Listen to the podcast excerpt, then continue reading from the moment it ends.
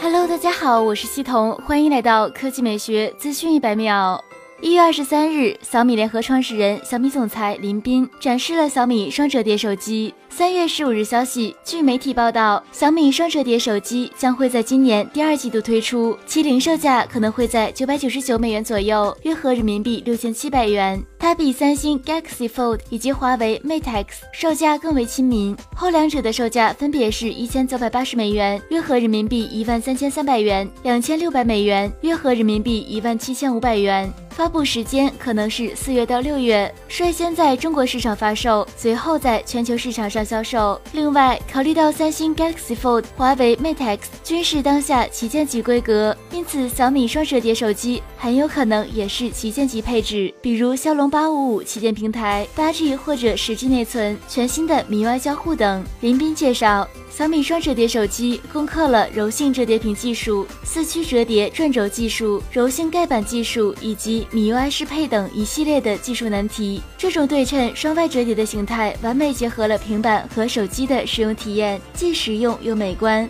好了，以上就是本期科技美学资讯百秒的全部内容，我们明天再见。